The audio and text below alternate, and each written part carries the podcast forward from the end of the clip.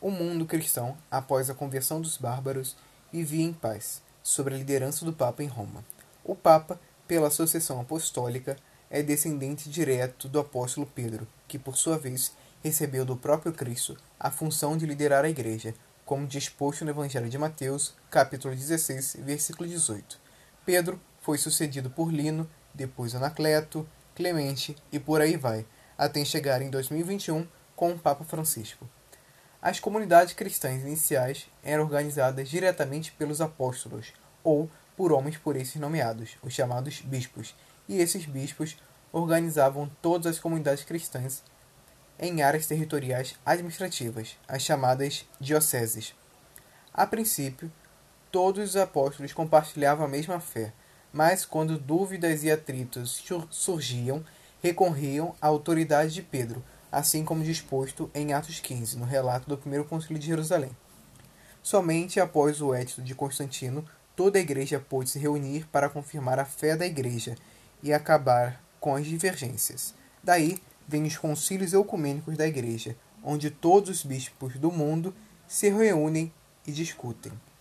Ao longo de todo o cristianismo, foram realizados 23 concílios ecumênicos, sendo o primeiro o de Nicéia em 324 e o último, o Vaticano II, em 1962. Você deve estar se perguntando, mas por que falar disso agora, Lucas? O que isso tem a ver com a história? Simples, veja só o que vai acontecer agora. No Ocidente, o Império Romano será refundado sobre a figura de Carlos Magno, no ano de 800, e depois renomeado sobre o reinado de Otão, o Grande, em 962. Com isso, a igreja se aproxima mais do Sacro Império renascido, né, do Sacro Império Romano-Germânico, do que o Império Bizantino em si, ou Império Romano do Oriente. Isso vai emputecer certos clérigos do Oriente, afinal eles detinham a linhagem direta do, do Império de Roma, não bárbaros que se tornaram imperadores no Ocidente. Somando-se a isso, haviam questões doutrinárias sobre a procedência do Espírito Santo e a permanência ou permissão de se utilizar ou não pão fermentado na Eucaristia.